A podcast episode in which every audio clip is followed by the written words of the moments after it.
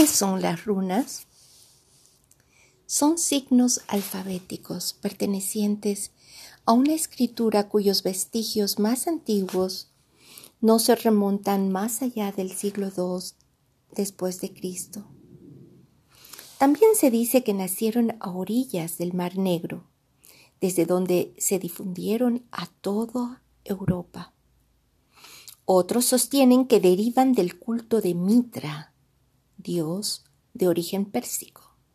Se dice que pertenecían a antiquísimos pobladores de identificación incierta y cuyas huellas encontraron con gran nitidez en los antiguos germanos, los celtas y vikingos.